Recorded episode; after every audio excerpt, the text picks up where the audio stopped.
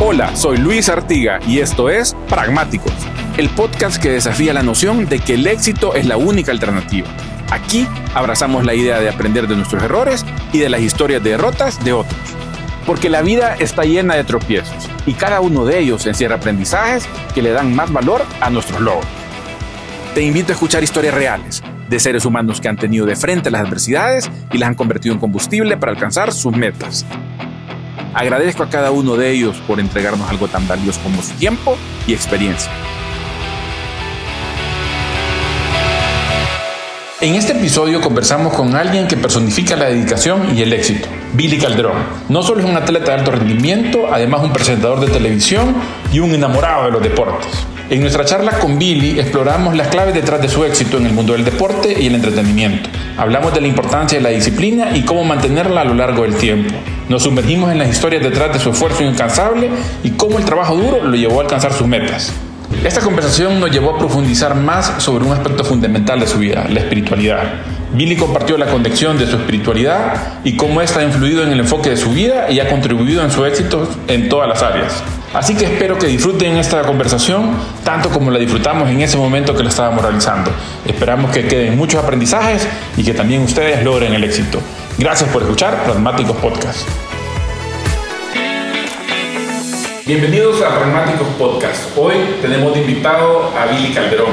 Una historia bien interesante. Sé que últimamente lo han estado escuchando en las noticias por algunas cosas que no son buenas, pero al final dejan algo bueno. Y me parecía súper super interesante bien invitarte, precisamente porque de eso se trata pragmático.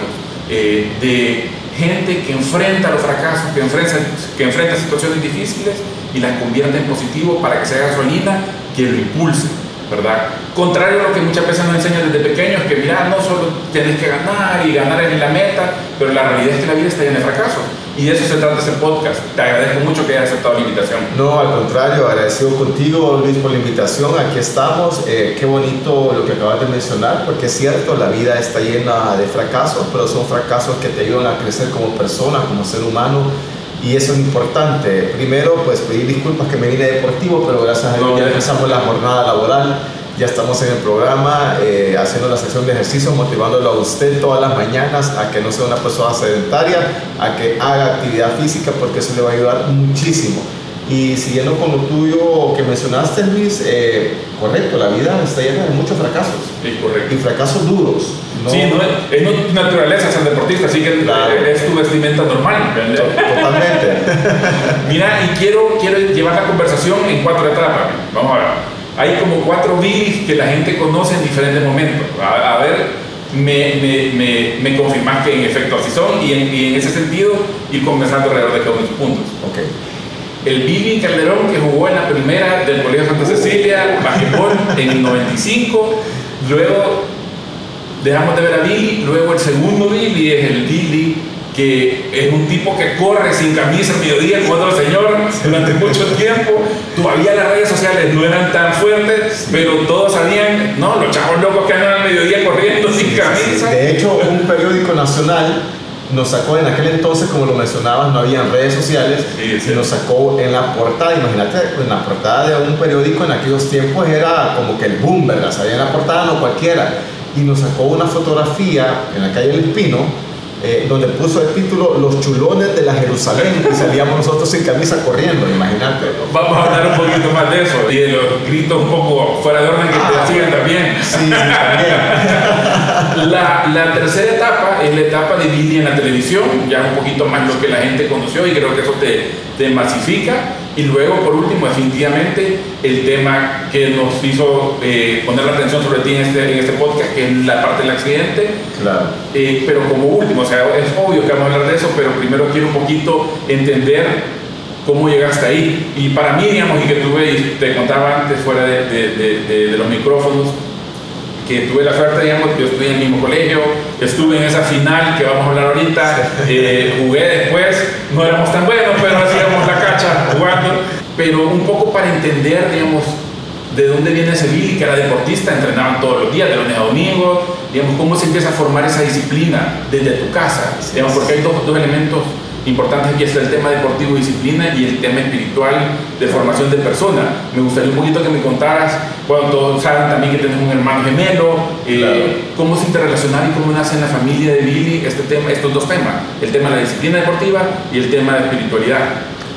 Lo mencionaste y me diste la respuesta porque así fue exactamente. Todo viene de casa, desde el aprendizaje que nos dieron nuestros padres, la enseñanza.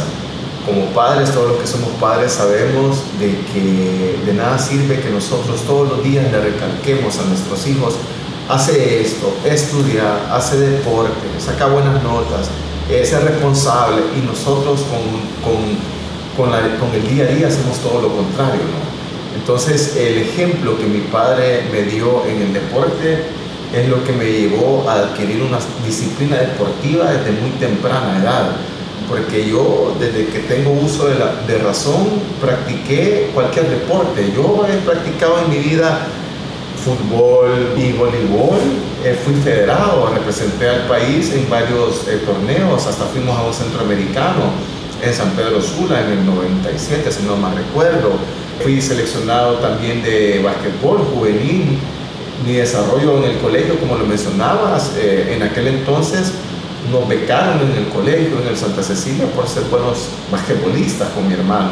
Entonces, eh, ¿qué fue el ejemplo que nos dio nuestro padre? Porque él, le gustaba mucho el ejercicio. Siempre quiso que fuéramos futbolistas y de la selecta, centro delantero, pero desgraciadamente no lo, no lo llegamos a hacer, pero sí nos creó el hábito del ejercicio. Y eso es lo que me ha ayudado toda la vida. En lo espiritual, la que se ha mandado es mi mamá, Porque mi mamá, con su ejemplo, nos, dio, nos, nos transmitió el temor a Dios. Porque cuando tú como ser humano tienes el temor a Dios, eh, tienes un arma, un arma fundamental en tu vida para tomar las mejores decisiones y eso se encargó mi mamá. Entonces teníamos la combinación perfecta entre mi papá en el deporte, lo espiritual con mi mamá y así fuimos creciendo y así crecimos.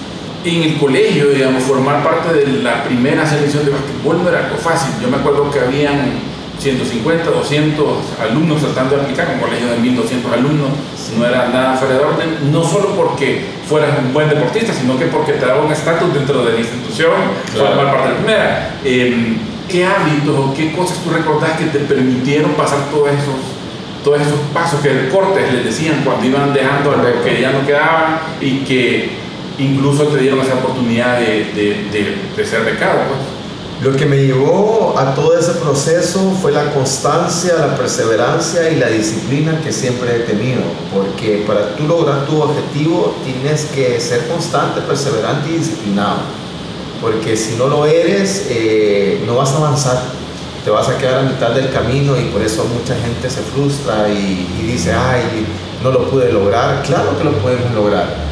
Como tú lo mencionaste en aquella época, eh, del baloncesto colegial era un honor y un orgullo estar dentro de la selección de tu equipo, de, colegio, porque los, colegial, los colegiales eh, eran duros. Sí, era la competencia más importante de basquetbol en ese momento. Claro, la competencia más importante del basquetbol en ese momento. Además, te recuerdas que habían tres años de bachillerato, entonces tenías la oportunidad de llegar a una edad más madura jugando dentro del colegio. Entonces eh, habían buenos jugadores ya de 18 años eh, que jugaban muy bien. Entonces, como tú lo mencionabas, muchos aplicábamos para ser seleccionados y habían en el primer corte se iban unos, en el segundo corte, porque habían varios cortes hasta que seleccionaban el equipo y no creas, en los primeros cortes, eh, quizás con mi hermano, porque soy gemelo los dos íbamos por el mismo lado, muchas veces quizás pensábamos, no, quizás nos van a quitar, pero no perdíamos la fe y seguíamos entrenando más fuerte. Yo era uno de los jugadores de que cuando miraba a otro jugador mejor que yo, yo me ponía a entrenar con él y me ponía a jugar con él, porque siempre si tú te unes a los buenos, vas a ser bueno si tú te unes a lo, a lo malo, vas a ser malo. Entonces yo me unía a los buenos, aunque me ganaban, pero aprendía. Y cada día aprendía más, hasta que llegaba el momento en que ya le ganaba yo. Y así fue la disciplina que yo adquirí y así fue que nos seleccionaron eh, para jugar en el Santa Cecilia esa final espectacular en el año 1994. 95 o 94 era. La final, yo me gradué en el 95, pero la final que fue contra el, eh, contra el Colegio San Francisco. Contra San Francisco, correcto. Que no se me olvida porque el gimnasio nacional lleno hasta las banderas, estaba lleno total. Eh, y una final que todo el mundo esperaba.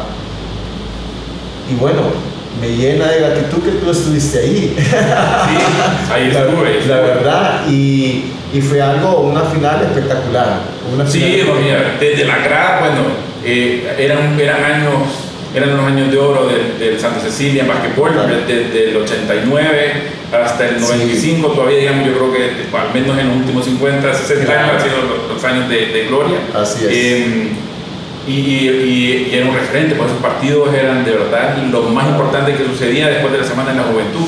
Así Entonces, y de la celebración de Don Bosco, Totalmente, totalmente. Pero yo recuerdo justo, estaba, había sido, eran equipos fuertes todos, o sea, lo, que venía de la final no eran equipos y de fuertes. Hecho, y de hecho, te cuento algo, que para esa final, eh, nosotros para, la, para el bueno, para la, para la clasificación, eh, porque antes se, jugaban y se cogían los cuatro mejores. Y esos cuatro mejores jugaba el cuarto lugar que había clasificado, jugaba con el primer lugar y el segundo y el tercer lugar para sacar quienes iban a la, a la final. Entonces, en esa clasificación, eh, para llegar a la final, nos tocó jugar con el San Francisco y le ganamos a San Francisco.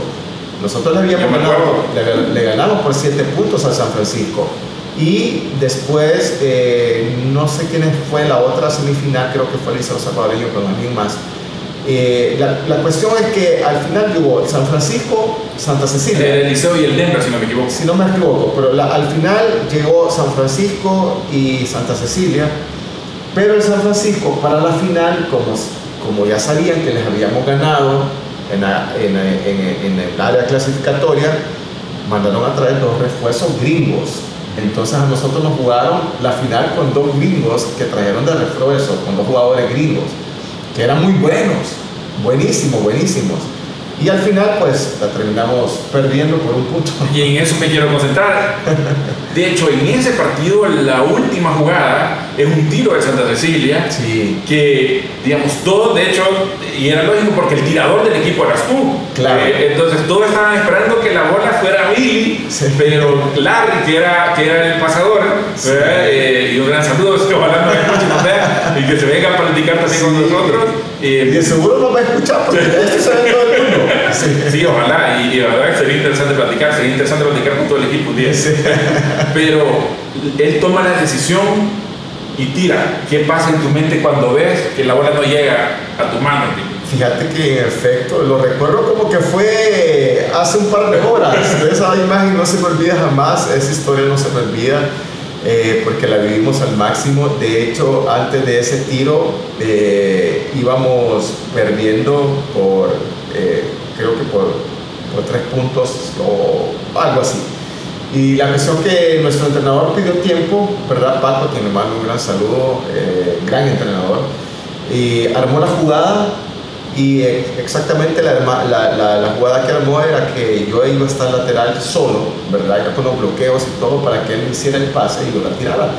Porque yo andaba inspirado esa noche ¿verdad? De hecho, a Belloso, que fue uno de los gringos que trajeron, yo antes de esa jugada le había tirado de casi como dos pasos adelante de la media cancha y se la había, y había metido en la canasta, ¿verdad? Entonces yo andaba en mi noche. Entonces el entrenador dijo, no, que la tire Billy. Pero vino Larry, que era el pasador, y al final, bueno, se quiso ser famoso él y la tiró él. no me la dio a mí. Y al final, bueno, terminamos perdiendo por un punto ese campeonato. Eh, sí, me yo la verdad, te, soy bien honesto, me sentí muy satisfecho por el trabajo realizado, porque cuando tú te enfocas, y eso fue lo que nos pasó a mí, por lo menos a mí eso me pasó cuando yo me enfoqué en la final de 1994. Eh, yo iba enfocado para darle ese gane al colegio, para regresarle los honores a Santa Cecilia porque como tú lo decías, desde el 89 lo había logrado. Entonces, eh, me había preparado muy bien. Y al final terminamos perdiendo por un punto, pero no me sentí frustrado, no me sentí enojado. ¿No te enojaste con Larry? No, fíjate que no me enojé con Larry. Todos piensan, no, ya no le habla a Larry. Que no, no, para nada, no me enojé con él. Yo sé que él también tuvo en, sus manos el balón y la decisión y se tuvo confianza y dijo, bueno, la, la voy a meter. No, sé que la tiró, con el objetivo de que entrara la canasta. Nunca la va a tirar, ah, solo por tirarla ahí. Sí, claro. Sí, no era su intención fallar. No era su intención fallar. Y, y por eso yo no, nunca me enojé con él. Y al contrario, así es el, eh, así es el deporte, ¿no? Sí. Entonces uno hay que seguir siempre adelante y, y, seguir con su objetivo. ¿Cuál es la lección más grande de esa pérdida? Ahora que lo ves años atrás, que 30 años casi. Sí, imagínate. Mira, y la lección más grande de esa pérdida es de que nunca te sientas derrotado, que nunca te sientas que ya diste lo mejor de ti, que nunca sientas que ya no puedes avanzar, porque a veces muchos jugadores les pasó, compañeros míos, que se frustraron y ya no siguieron ni haciendo deporte, después que eran buenos deportistas. Entonces yo no, yo creo que me sirvió como combustible para agarrar más energías y seguir luchando para seguir mejorando en todos los aspectos de mi vida, no solo en el deporte. Eh, y eso me sirvió muchísimo, eso me sirvió muchísimo, lo tomé como, como combustible para mi vida, para seguir creciendo, no lo tomé como algo negativo para quedarme estancado. Mira, interesante, digamos, para seguir a la siguiente etapa, porque yo había bloqueado por completo la parte de voleibol, pero es cierto, pero era, y si no me equivoco, era voleibol de playa. Sí, voleibol de playa. correcto. Y, y digamos, ¿por qué no pasaste a basquetbol profesional. Fíjate que todo, por, tiene, por, esto. todo tiene un porqué. Cuando yo salí, cuando yo me gradué eh, de Santa Cecilia en 1995, como todo joven en aquel entonces, siempre nos quedamos pensando, ¿y qué voy a estudiar en la universidad? Entonces yo llegué al tiempo extra de, de, mi tiempo de colegio, ¿verdad? Cuando ya era prácticamente fin de año y yo no, tenía eh, la conclusión exacta de qué iba a estudiar en la universidad. Y vinieron unos amigos del, del colegio y me dijeron, yo les pregunté, ¿y ustedes qué van a hacer? Ah, nosotros nos vamos a meter a la escuela militar porque queremos, eh, nos gusta esa carrera. Y me quedó la duda y dije, escuela militar, ah, bueno, ahí hacen deporte exigente, me gusta el deporte, eh, bueno, voy a ir a la escuela militar yo también. Y resulta de que le fui a contar a mis papás y me dijeron, bueno, si tú querés, nosotros te apoyamos. Para entrar a la escuela militar no es fácil, en aquel entonces era muy difícil, tenías que hacer dos exámenes, el examen físico y el examen teórico del académico, ¿verdad? Entonces fui a los dos exámenes con mis dos compañeros que también querían entrar a la escuela militar y al final resulta de que ellos no quedaron y yo quedé. Entonces ingresé a la escuela militar después del colegio. De ahí surge el voleibol en mi vida, porque cuando estaba en la escuela militar, eh, los días jueves que se practicaban deporte en la escuela militar, eh, martes y jueves, no recuerdo, solo jueves, pero había uno o dos días de la semana que se practicaba deporte. Entonces eh, podía practicar voleibol, basquetbol, fútbol, atletismo. Y yo obviamente venía de jugar basquetbol y dije, yo me voy a ir a basquetbol. Y me fui al grupo del basquetbol. Pero había un capitán, el capitán Melara en aquel entonces, que ahora ya es ser coronel general, no sé qué es ahora, pero en aquel entonces era capitán. Me vio y me dijo, mire, usted es alto, váyase a voleibol. No, mire mi capitán, pero yo juego basquetbol. No, y el de pecho me dijo. No, y haga, caso me dijo. Así que ni modo, y el de pecho y hacerle caso me fui a voleibol. Yo sin saber nada de voleibol. Entonces, de ahí, obligado, empecé a jugar voleibol. Y cuando salí de la escuela militar, mi hermano mayor, Germán Calderón, que fue seleccionado de voleibol de playa y fue campeón centroamericano de voleibol de playa en aquel entonces, entrenaba con unos profesores cubanos nosotros llegamos a ver un entreno de mi hermano, los profesores nos vieron y nos dijeron, mire chico, usted quiere practicar voleibol. Eh, los veo que son altos, y yo, va, profesor, démosle, vean. Eh, y ahí empezó la etapa del voleibol de playa. ¿Sí terminaste la carrera militar? No, no la terminé. Fíjate que estuve dos años, los años más pesados los estuve en la escuela militar, pero no la pude terminar.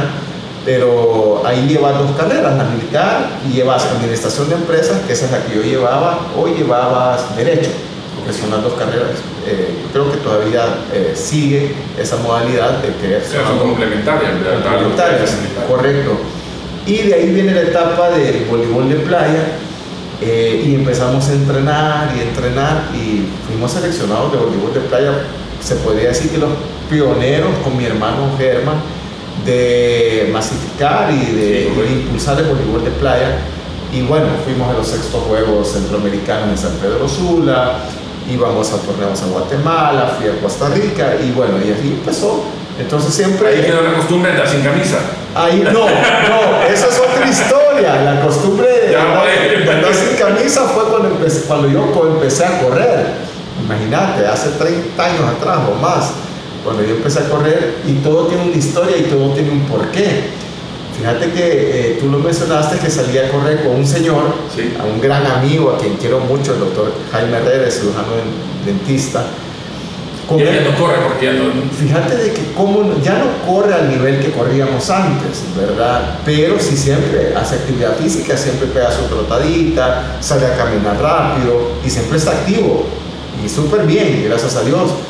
Nosotros nos conocimos con él en el estadio eh, Flor Blanca, que ahora es Mágico González, en aquel entonces, porque eh, ahí llegábamos a correr y dábamos vueltas a la pista, Una vez le dimos como 85 vueltas a la pista, hasta nos mareamos, le hacemos burla con él, de tantas vueltas que damos, que dimos, perdón. Y una vez me dijo, mira, salgamos a correr a la calle.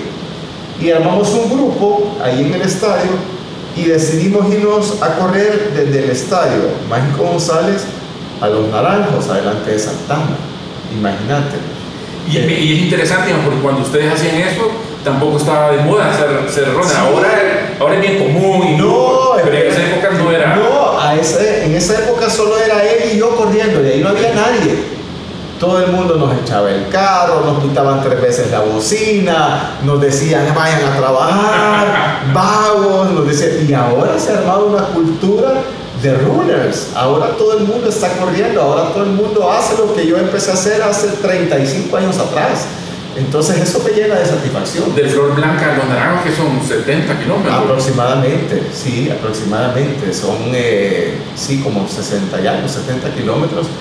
En aquel entonces, cuando no había camiseta dry fit, que las camisetas eran de algodón, salimos, salimos del estadio a las 4 de la mañana, llegamos allá casi a las que 10, 9 y algo, 10 de la mañana, imagínate, íbamos todos sudados, la camiseta de algodón se te pega a la piel, entonces cuando llegamos y terminamos, eh, llegamos todos llenos de sangre porque eh, nos laceraron, de roce, la camiseta nos laceraron, eh, o sea, era sudor y sangre, entonces nos quitamos la camiseta, el día siguiente no podíamos ni ponernos la camiseta porque nos ardía todo y me dice mi amigo, el doctor Jaime Herrera, me dice, ¿por qué negro? Me dice, mi negro, sin camisa salgamos a correr porque yo no aguanto ponerme la camisa. Bueno, démosle sin camisa. Y desde ahí viene la costumbre de salir sin camisa. Después que vimos que agarrábamos un buen bronceado, que no agarrábamos bronceado partido, dijimos, bueno, entonces démosle sin camisa y nos quedó esa, esa costumbre de correr sin camisa. ¿Tienes alguna anécdota, digamos, de peligro en función de esto? Porque fíjate que de hecho todavía siempre cuando hay gente haciendo ejercicio, eh, gente haciendo ejercicio en bicicleta o corriendo, todavía hay gente que siempre pasa en el carro como vayan a trabajar como si se molestara porque la gente ¿Tienes alguna experiencia que, que, fue, te puso en peligro en ese momento? Sí, fíjate que varias. Eh, una de ellas eh, está la avenida Jerusalén, el Espino. Antes, si ustedes se dan cuenta o se percatan, ahorita han puesto como unos bloques de cemento a la orilla para que no hagan tercera fila de vehículos. Antes no existía eso, no estaba la división de la calle tampoco.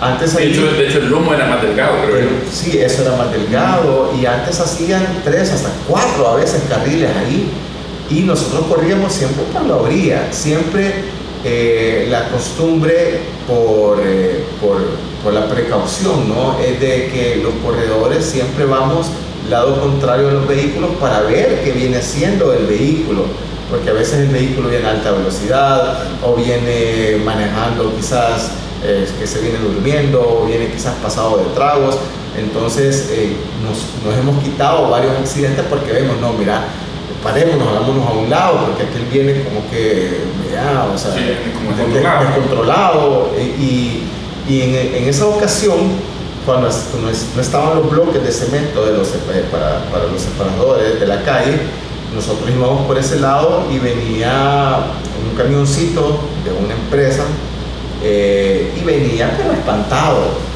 Y, él venía normal, pero cuando nos vio, nos metió, imagínate, o sea, el, camión y se fue directo entre nosotros. Nosotros, con toda la intención. Sí, con toda la intención. Nosotros pensamos que iba a parar y no paró. Si nosotros nos tuvimos que tirar literalmente, literal, así, quedamos casi eh, acostados.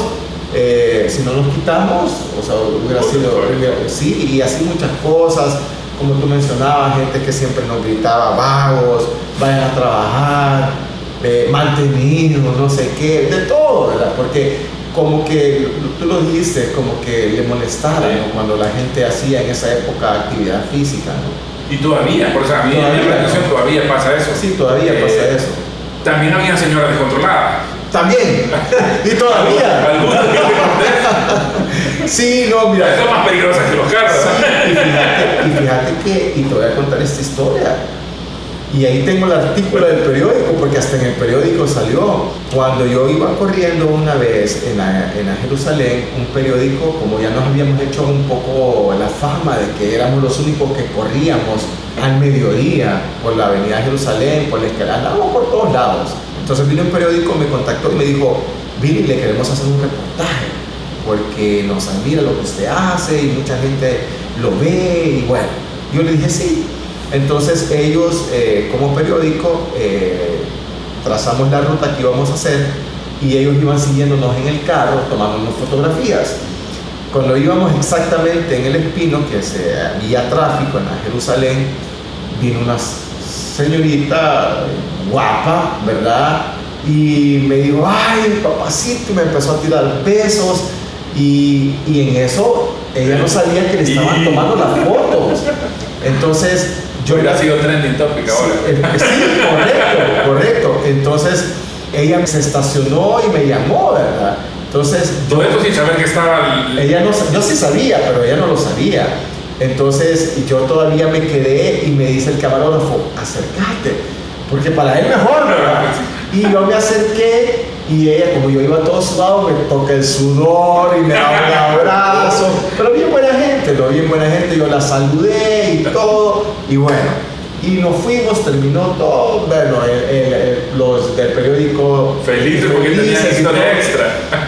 Y a los días después sacan el artículo, cometieron el error de que sacan la foto de ella ¿verdad? Cabal cuando me estaba haciendo esto, tocándome el sudor, ¿verdad? Y, como que se me acerca para saludarme y esa es la foto que sacaron, aparte de otra, porque sacaron como tres fotografías, pero se notaba quién era la señorita.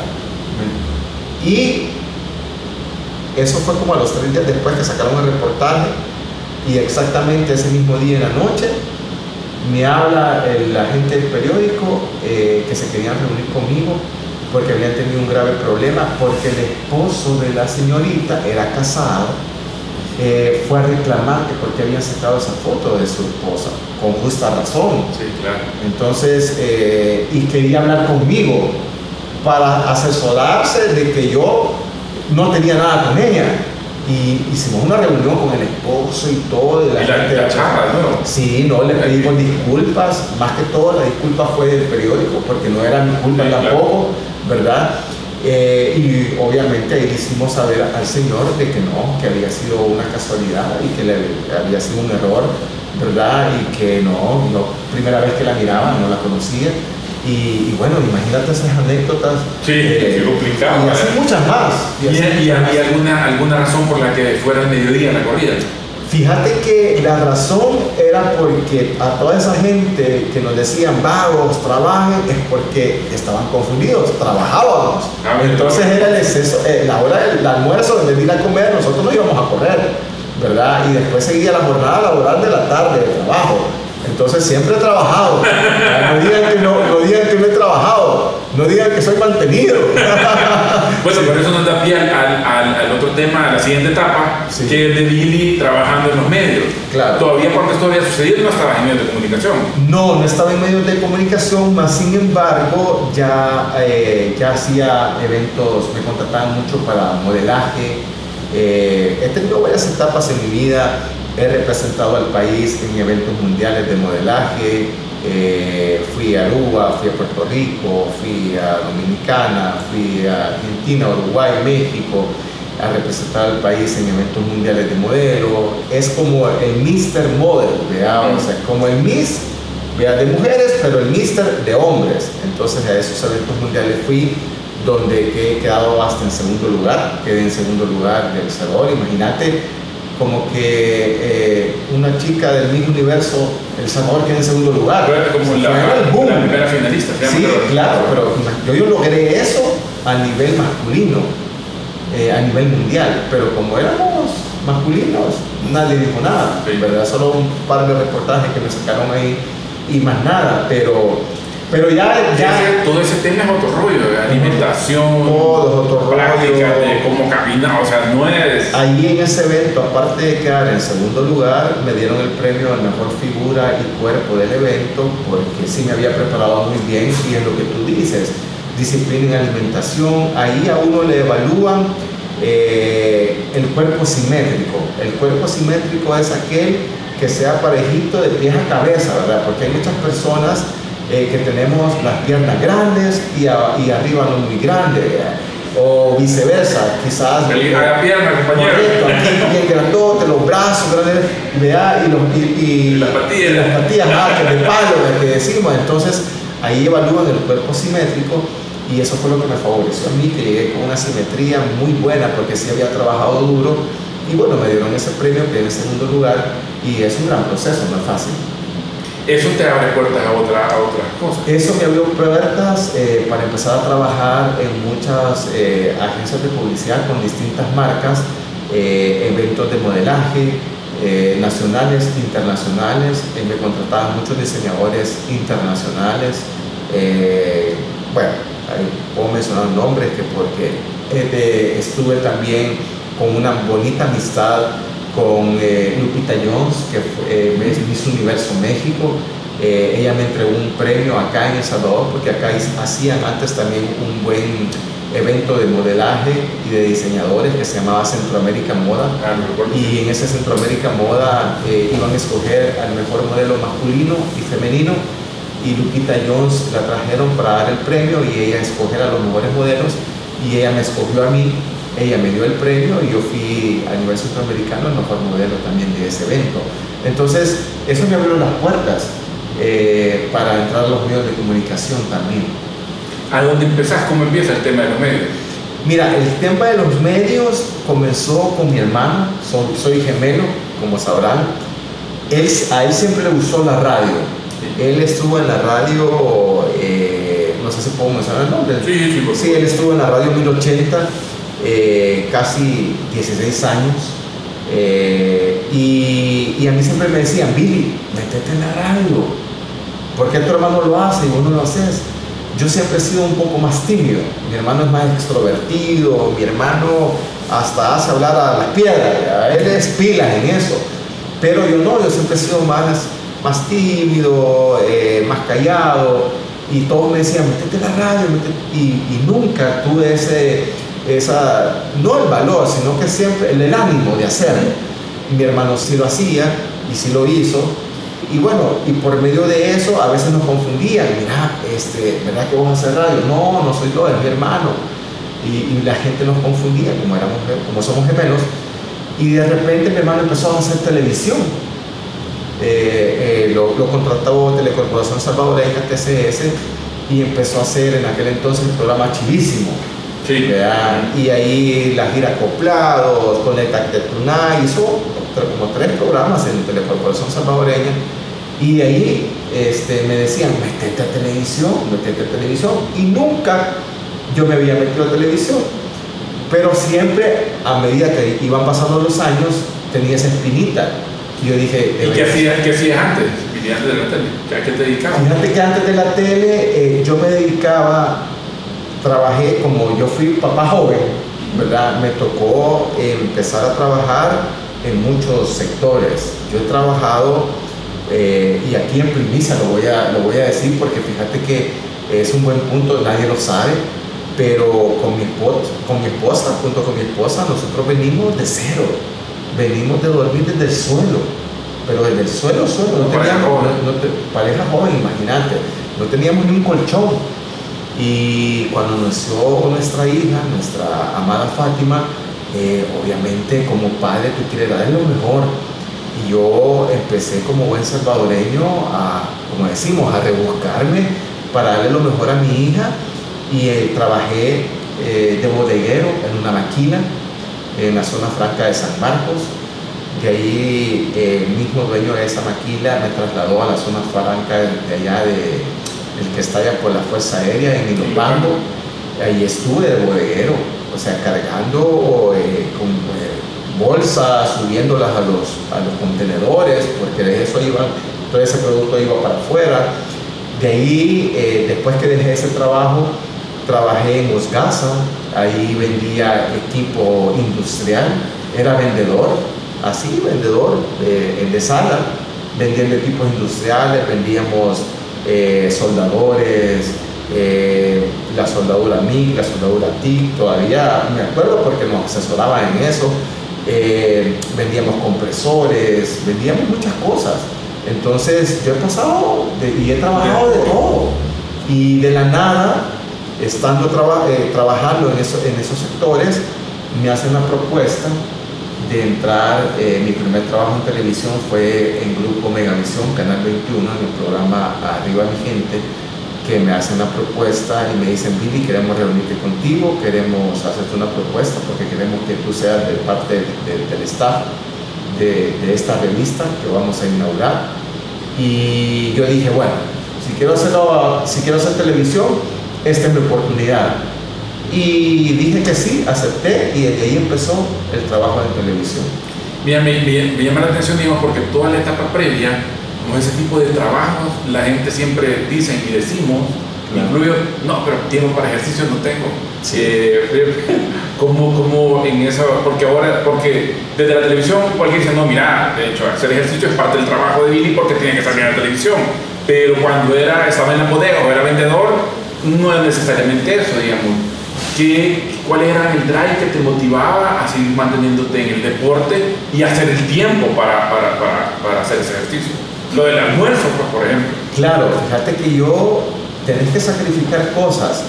Toda, escuchen bien, toda persona que tiene o ha, o ha tenido éxito en su vida no es porque el éxito le llegó de repente, no, esta persona se ha sacrificado.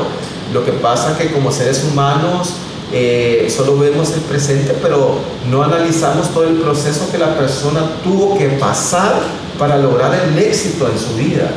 Y como tú mencionabas, yo siempre me sacrificaba. Cuando trabajaba eh, en las maquilas, es un trabajo bastante fuerte, entraba muy temprano, yo, tendría, yo tenía que estar ahí a las 6 de la mañana, yo me levantaba a las 4 de la mañana porque salía a correr. Entonces yo sacrificaba horas de sueño para salir a correr y que el tiempo me diera para poder correr, para poder hacer ejercicio y poder trabajar. Entonces, eh, de ahí cuando me cambiaron el horario, que ya no podía entrar a las 6 de la mañana, sino que a las 5 de la mañana, yo sacrificaba mi hora de almuerzo. Y quizás llegaba a la casa a hacer cena y almuerzo de un solo. Entonces, todo es cuestión de sacrificio. Si tú tienes un objetivo en tu vida, lucha por él. Sacrifícate. Todo sacrificio tiene su recompensa, tarde o temprano. Eso no lo dudes, siempre va a pasar entre el deporte y la televisión, digamos, cuando empezaste a carrera de televisión, ¿qué cosas se parecen que te permitieron replicar para ser bueno también haciendo televisión?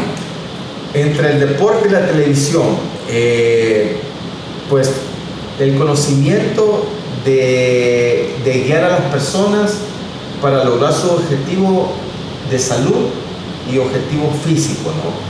Porque ahora que estoy en Viva la Mañana, en la sección de ejercicios, eh, hago lo que he hecho toda mi vida y lo que me gusta. Y lo que más me motiva es transmitírselo a las personas. Porque si yo lo pude hacer, también ellos lo pueden hacer. Hay muchas personas que, que, que me encuentro y me dicen, Billy, al fin lo encuentro, al fin lo conozco personalmente, quiero felicitarlo, pero más que eso, quiero agradecerle porque usted cambió mi vida. Hace poco me encontré a dos personas que me dijeron, Billy, usted cambió mi vida. Y yo dije, bueno, ¿y qué hice? Y yo, ajá, ¿y, y, cómo? Le dije, mire, usted nos ha motivado porque nosotros éramos diabéticos, hipertensos, teníamos triglicéridos altos, el colesterol, y mire, pero desde que usted nos motivó a hacer ejercicio, nuestra vida cambió. Nuestra vida es diferente, ahora eh, nos gusta el ejercicio, somos disciplinados, comemos mejor, descansamos mejor y eso solo lo logramos porque usted todas las mañanas nos motiva a que a veces amanecemos con batería baja, que no queremos hacer nada, pero ustedes, miren, es esa batería que nos inyecta energía a mil y vamos a darle el ejercicio y lo hacemos todos los días y eso nos ha ayudado. Sí, al menos la sección esa, esos minutos. Esos minutos, que son pocos minutos, pero por lo menos te sirven de motivación más, más al inicio del día. Correcto, correcto. Y, en ese mismo tema de televisión y ahora con redes sociales, ya viniendo un poquito más al presente, eh, ¿cómo lidias con el tema del hate? Porque también... Ah, sí. Eh, y, y, ¿sabes? y en televisión y aún en El Salvador, que digamos, sí es una industria, pero no es una industria tan grande como otros países, México, Colombia, pero sin embargo sí son figuras públicas claro. y así como generan buena, buena vibra, hay gente también eh, mala onda, digamos, ¿cómo lo, lo has manejado para, para poder decir ah, que les quede? Pues, si no mira, mira, mira eh, la, qué, qué bonita pregunta Luis, porque la verdad que el poder actual de las redes sociales es increíble. La red social, así como te puede subir, así te puede poner por los suelos. Y desgraciadamente, esto del hate, hay muchas personas malintencionadas que se dedican a eso. Eh, como figura pública, nos ha, todos los que somos figuras públicas, eh, nos ha pasado.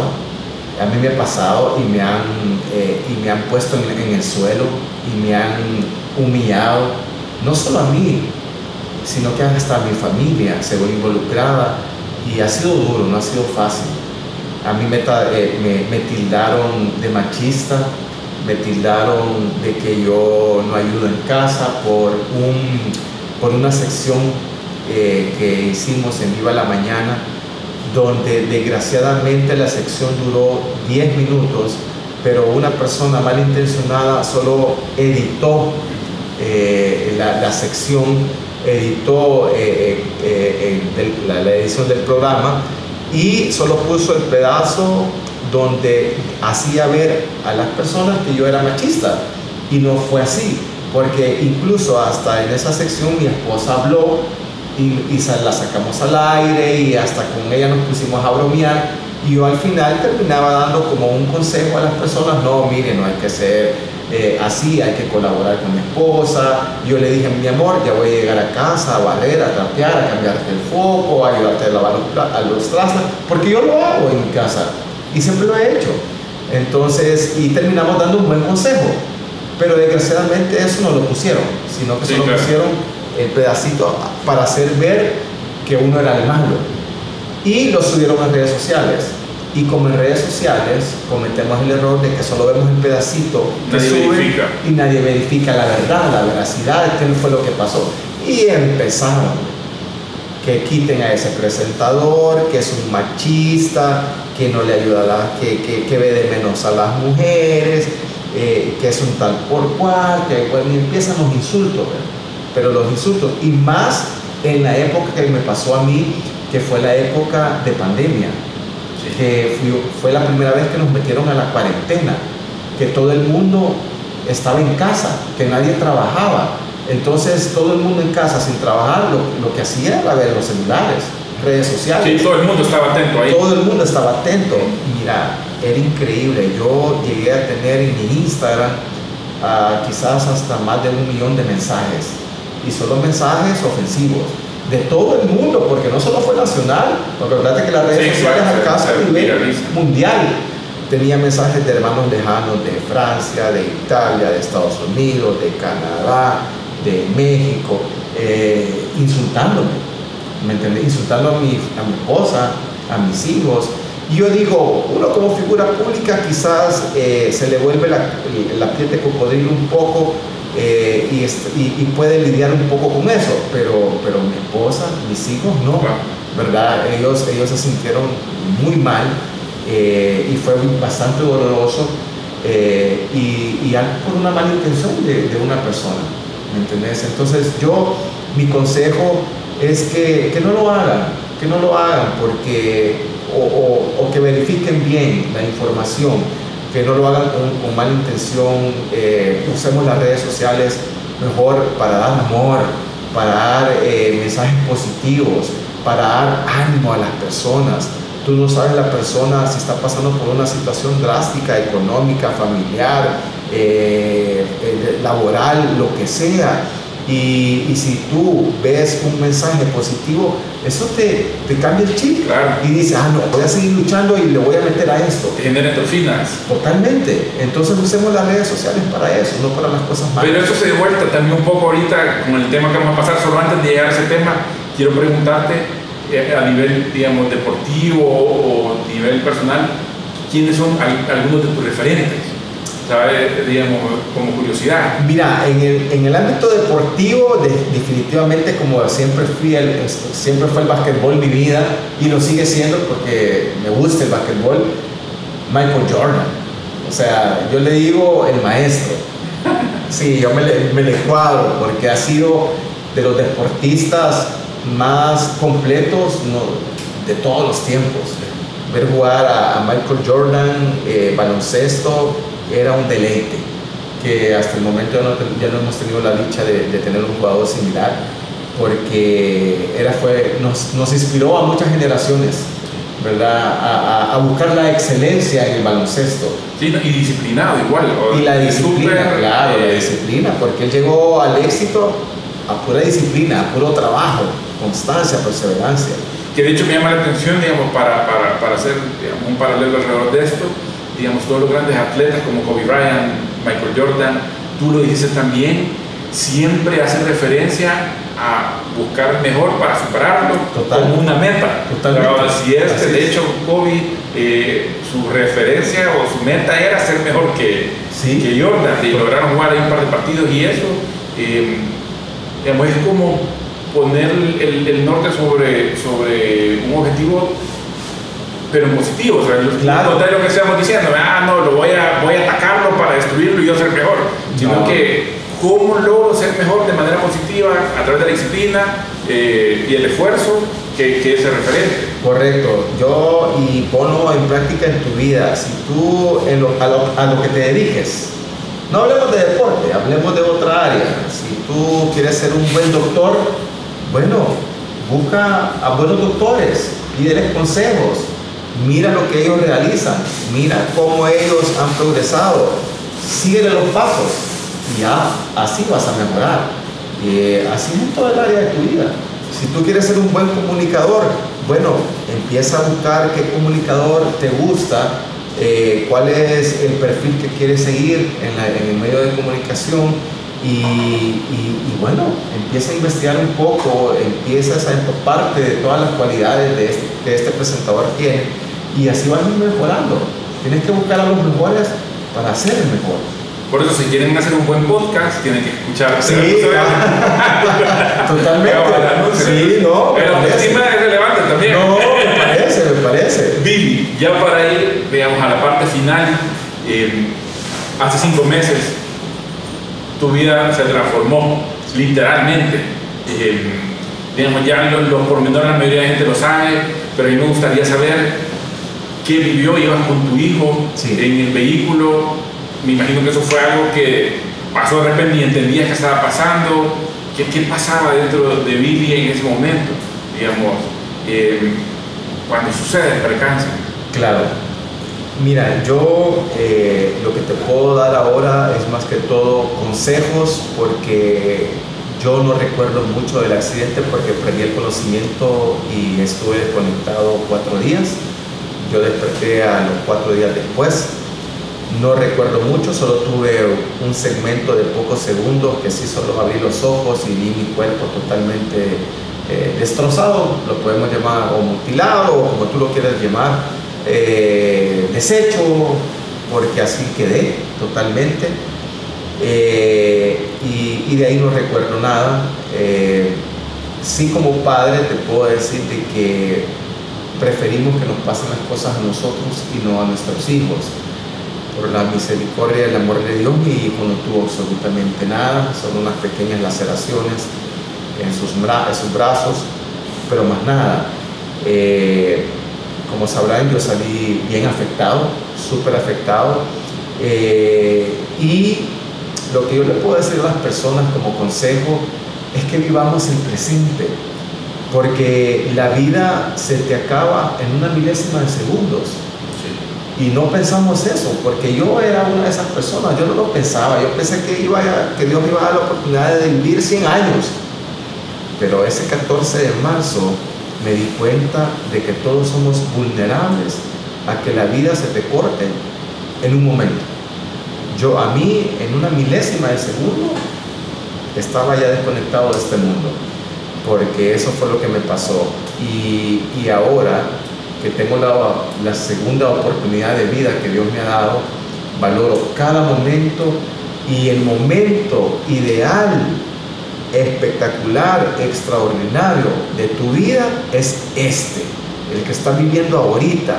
Este momento es el mejor de tu vida, porque no sabemos qué va a pasar mañana. Y lo que sucedió, ya pasó. Entonces, este momento es el momento ideal para hacer cosas buenas, para ayudar a tus amigos, para darle un abrazo a tu papá, a tu mamá, para decirle a tu esposa o a tu esposo cuánto lo amas, para ayudar al más necesitado. Este es el momento para que tú lo puedas realizar. No hay que desaprovechar el tiempo. La vida es cortísima. Y es, digamos, hay como dos elementos. Primero, el milagro de tu hijo, que definitivamente un milagro que no sucedió nada y gracias a Dios. Y el otro es, digamos, que una persona tan activa y tan deportiva se ve en la situación de, mira, quizás vas a caminar hasta un año, quizás ya no volver a hacer el deporte. Me imagino que va a ser un golpe fatal, o sea, ¿cómo administro eso en mi mente para no, para no derrotarme, para no entrar en una depresión? Sí. Y sabes Luis, de que yo ese día que iba a dejar a mi hijo, porque iba a dejar a mi hijo al colegio cuando sucedió la tragedia, eh, yo llevaba mis tenis, porque yo después de ir a dejar a mi hijo iba a ir a correr 21 kilómetros, ya era, era mi, mi, entreno del día. Ya no lo pude hacer.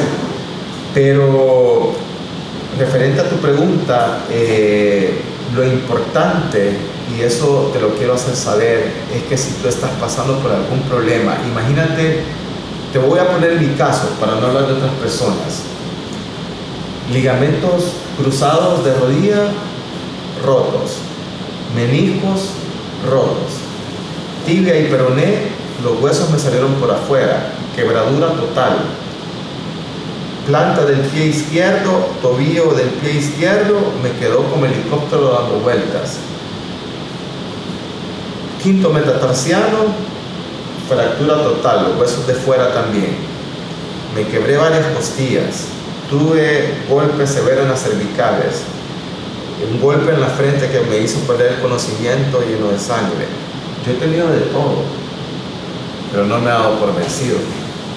Por eso es que estoy acá con Luis dando esta entrevista en este podcast. Y, eso, y eso es lo que yo le quiero decir a las personas. Tú te puedes ver que ya no tienes eh, nada en tu vida y si la tienes. La vida es, y Dios más que todo, es tan maravilloso y tan amoroso con uno que si tú le pides con fe, Él te lo va a dar. Así que si tú estás pasando cualquier problema económico, familiar, como lo mencioné, de cualquier tipo de salud, no pierdas la fe, sigue luchando y ya vas a ver que lo vas a lograr. Mira, y, no, y es admirable, de verdad, eh, porque por lo general uno cuando tiene experiencias con familiares o amigos de accidentes, mucho más cortos las, digamos, las recuperaciones son largas. Claro. O sea, ¿qué cosas has hecho diferentes, digamos, aparte de asumir con, con, con con toda la energía positiva, con toda la espiritualidad posible de que te vas a recuperar, ¿qué has hecho para, o sea, no se te nota, pues. O sea, la verdad, caminando es tener los dos tobillos fracturados, Sí, fíjate Luis que algo muy importante y esto quiero que lo tomen muy en cuenta y que lo hagan, porque ya van a ver las maravillas eh, que van a recibir en su vida si lo hacen, es lo que yo hice y lo que me ha servido. Aparte de poner de mi parte para hacer terapias, porque yo estoy todavía en constante terapias todos los días para poder caminar, para poder levantarme de la silla, eh, terapias todos los días, aparte de lo físico que, que le meto ganas, también he fortalecido lo espiritual y más que todo el corazón tienes que hacerte un examen de conciencia, cómo está tu corazón, cómo están tus sentimientos, porque eso te va a ayudar mucho. Porque de nada sirve que tú digas, vaya, le voy a meter a las terapias, me voy a esforzar, pero tienes odio en tu corazón, estás peleado con un amigo de hace 13 años o de hace 30 años en el colegio, te peleaste con un amigo y quedaste aquí peleado y todavía si lo ves mejor te vas por otro lado y sigue ese enojo, ese rencor eh, y así sucesivamente, a veces con la familia, ¿verdad? Nos discutimos con alguna tía, con algún primo y hay reuniones familiares y hay cumpleaños de familia, pero yo no voy porque va a llegar mi tía que me peleé con ella hace 15 años. Estás con ese odio y con ese rencor que no te deja avanzar y no te va a dejar avanzar. Entonces cuando yo en mi vida tomé la decisión y dije, si yo dejo todo eso, todo lo malo, creo que mi vida va a cambiar. Y yo en una oración que le hice a Dios, le pedí que me diera esa claridad en mi vida, que qué yo podía hacer para recuperarme lo más pronto posible y para poder caminar. Porque tal cual lo dijiste, Luis, la noticia, la noticia que yo recibí fue dura. A mí los doctores que me operaron me dijeron, usted va a poder caminar aproximadamente dentro de un año y acabo de cumplir cinco meses y estoy caminando sin ayuda. Porque yo he pasado, ya ando trotando. Ya ando trotando un poquito. Eh, he pasado por todas las etapas. Del hospital a mi casa en camilla, porque no podía mover.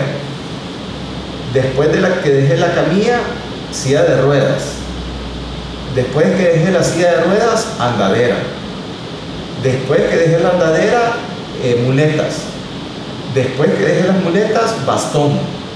Y ahora ya no caminando. Pero en periodo súper corto. En cinco meses. Pues ajá, pero cada periodo de que me decías eran semanas algunos. algunos eran semanas, pero era por eso, porque yo nunca me di por vencido.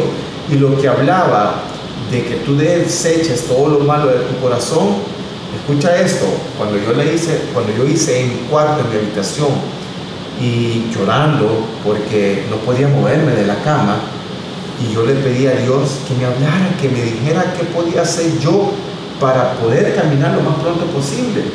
Y inmediatamente no es que escuché la voz de Dios o que él, me que él me habló, pero inmediatamente en mi corazón y en mi mente puso la palabra perdón. Billy, si tú perdonas, vas a poder sanar.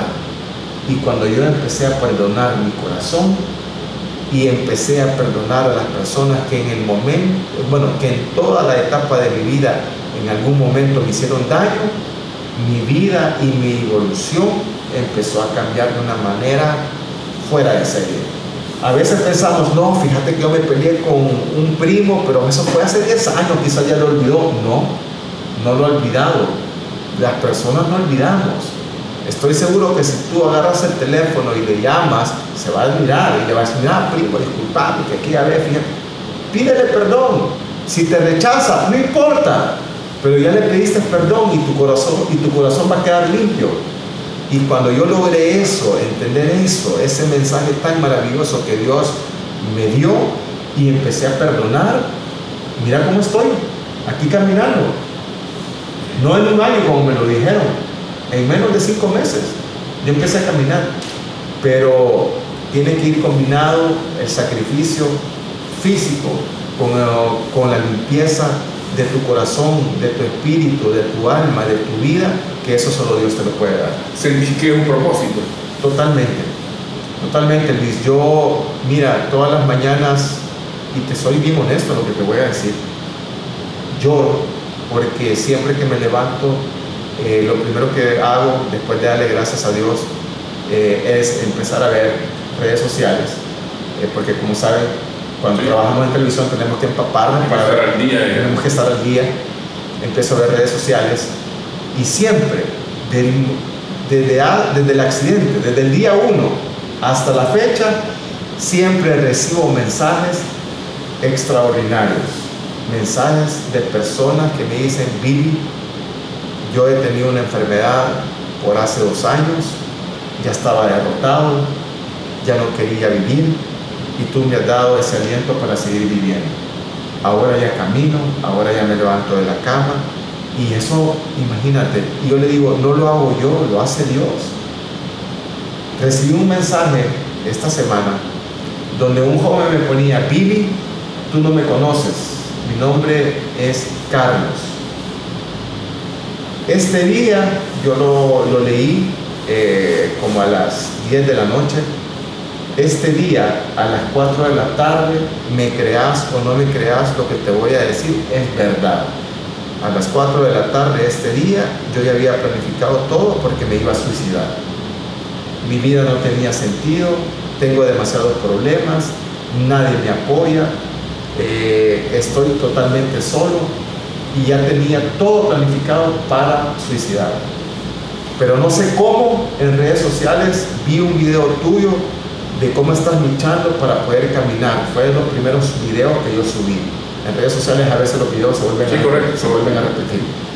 Y me dice, yo vi ese, ese video donde tú estabas con un dolor en tu rostro, estabas en cama haciendo tus terapias, luchando por poder caminar.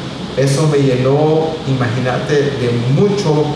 Eh, me puse a llorar, me dijo él en en el mensaje, me puse a llorar y dije, si Él puede luchar por caminar, como yo no voy a luchar por poder vivir.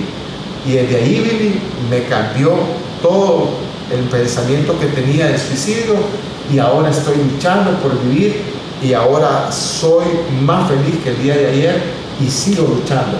son mensajes que no lo hago yo, no lo hace Billy Calderón, lo hace Dios. Dios usa a las personas. y si Dios me está usando a mí para darles incentivo a las personas, y si Dios me está usando a mí para ayudar a este joven, con una persona que yo ayude, ¿qué más ganarse de eso? Y si ayuda a muchos, más bendición. ¿Me entiendes? Entonces, eh, es, es la verdad, no me lo estás preguntando, pero te lo digo que ahora, en esta etapa de mi vida, si Dios me diera la oportunidad y me dijera, vaya a vivir te voy a dar la oportunidad que vuelvas a nacer, pero vos vas a escoger las etapas o los acontecimientos que quieres que pase en tu vida. Sin dudarlo, Luis, yo, le vuelvo, yo le vuelvo a pedir a Dios que vuelva a tener este accidente. Porque qué maravilloso, o sea, no puedo ser el Billy de antes. Es imposible ver la maravilla de Dios que me ha dejado con vida. Es un agradecimiento total. No hay palabras para agradecerle a Dios pero si Él me está usando para motivar, para incentivar a otras personas, yo entrego mi vida, entrego mi alma, entrego mi espíritu, mi ser, para que me siga usando las veces que Él quiera. Y es tan genuino, que es convincente. O sea, sí es real, pues, y siente. Totalmente. Y, te agradezco de verdad mucho el, tiempo que dedicaste para conversar, conversar con nosotros. Estoy seguro que esto seguramente alguien lo va a escuchar y va a tener un impacto positivo. Y digamos, para cerrar, a mí me gustaría de pedirte que me dijeran de tu rutina del día a día hoy, qué cosas le recomendarías a la gente, miren, en su rutina incluyan esto, la oración lo que no sé, lo que tú haces, unos 3, 4 elementos que bien incluyen en tu rutina cada día que les permitan ser mejores y alcanzar estos objetivos como tú lo has logrado. La clave, eh, les voy a dar una clave, Y esta palabra grábensela porque es tan importante. Y la palabra es agradecimiento. Sea agradecido con Dios. Muchas veces nosotros le pedimos y le pedimos y le volvemos a pedir a Dios, pero ¿cuántas veces le agradecemos? Casi nada, casi nunca. Y yo que lo viví en carne propia, estar dos meses en una cama postrado sin poderte levantar. Después de los dos meses, la primera vez que yo pude sentarme en la cama y poderme levantar tres segundos, ponerme de pie, no sabes si tú lo haces todos los días, todas las mañanas, si te levantas de tu cama, si puedes levantarte, ponerte de pie, poder caminar, no sabes lo millonario que eres. Somos millonarios en poderlo hacer. Entonces, agradecerle a Dios todos los días, al solo iniciar tu día, te va a traer tantas bendiciones como no tienes idea. Y así tenemos que ser agradecidos nosotros con muchas personas con nuestros amigos, con nuestra familia. No, eso es lo primero que tú te debes de hacer en el día, agradecerle a Dios. Y luego, obviamente, si quieres, hablando un poco más eh, eh, ya en, el aspecto físico, en el aspecto de salud, pues bueno, eh, tratar la manera de hacer actividad física. Otra de las cosas claves que me dijeron los médicos que me operaron es, Billy, usted está vivo por dos cosas. Primero, obviamente, un milagro de Dios.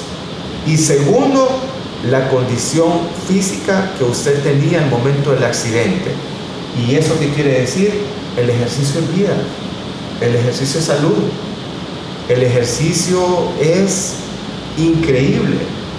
Hacelo por lo menos 45 minutos al día, sal a caminar, sal en bicicleta, sal con tus hijos al parque, muévete, si, no tienes hijos, pero tienes tu mascota, saca a Bobby, al perrito, ¿verdad? Con la cadenita, dar vueltas, camina, ponte en movimiento. ¿eh? Si te gusta algún otro deporte, no importa, todo deporte es ganancia, todo ejercicio es ganancia. Ahora han salido tantas modalidades para hacer ejercicio que el CrossFit, que el HIIT, que el Vulcan, que, el spinning, que que el cycling, de todo. Todo es ganancia. Entonces, haz actividad física tu cuerpo te lo va a agradecer, vas a tener mejor vida, te vas a sentir mejor. Combínalo con una buena alimentación. Yo en lo particular no soy partidario de dietas extremas, porque las dietas son complicado llevarlas al pie de la letra, pero sí soy partidario de que comas lo más saludable posible. Como buen salvadoreño, si te comías o si te comes cuatro tortillas, cómete dos. No te las dejes de comer, cómetelas, disfrútalas pero bájale dos, ¿verdad? Si te comías una, cómate la mitad, ¿verdad? Toma más agua, ¿verdad? El agua es vida. Eh, y sobre todo, da amor a tus seres queridos, a tus amigos, sé buena persona, ayuda al más necesitado y sé feliz. Buenísimo, gracias Billy, de verdad que lo disfrutaba la conversación, se nos hizo larga, te robamos mucho tiempo, pero gracias por, por darnos todo ese tiempo eh, y inspirado también a seguir haciendo el trabajo. Muchísimas gracias. Espero que sigas mejor y que solo está yendo de éxito lo que Muchísimas gracias por la invitación y estamos siempre a la orden. Buenísimo. Y pendientes de Pragmáticos Podcast, seguimos siempre haciendo episodios y conversando con gente que tiene historias que contar interesantes alrededor de cómo los fracasos le han permitido salir adelante y convertirlo en combustible para alcanzar el éxito. Gracias. El mundo nos educa para el éxito, pero la constante es el fracaso. Compartir experiencias es una fuente inagotable de aprendizaje y de catarsis también. Espero que nos acompañes en el próximo episodio, con más fracasos que compartir. Puedes seguirnos en nuestro canal de YouTube, Pragmáticos Podcast, o también en nuestra cuenta de TikTok, Pragmáticos Podcast. Y por supuesto, que tu recomendación es lo más valioso. Hasta la próxima.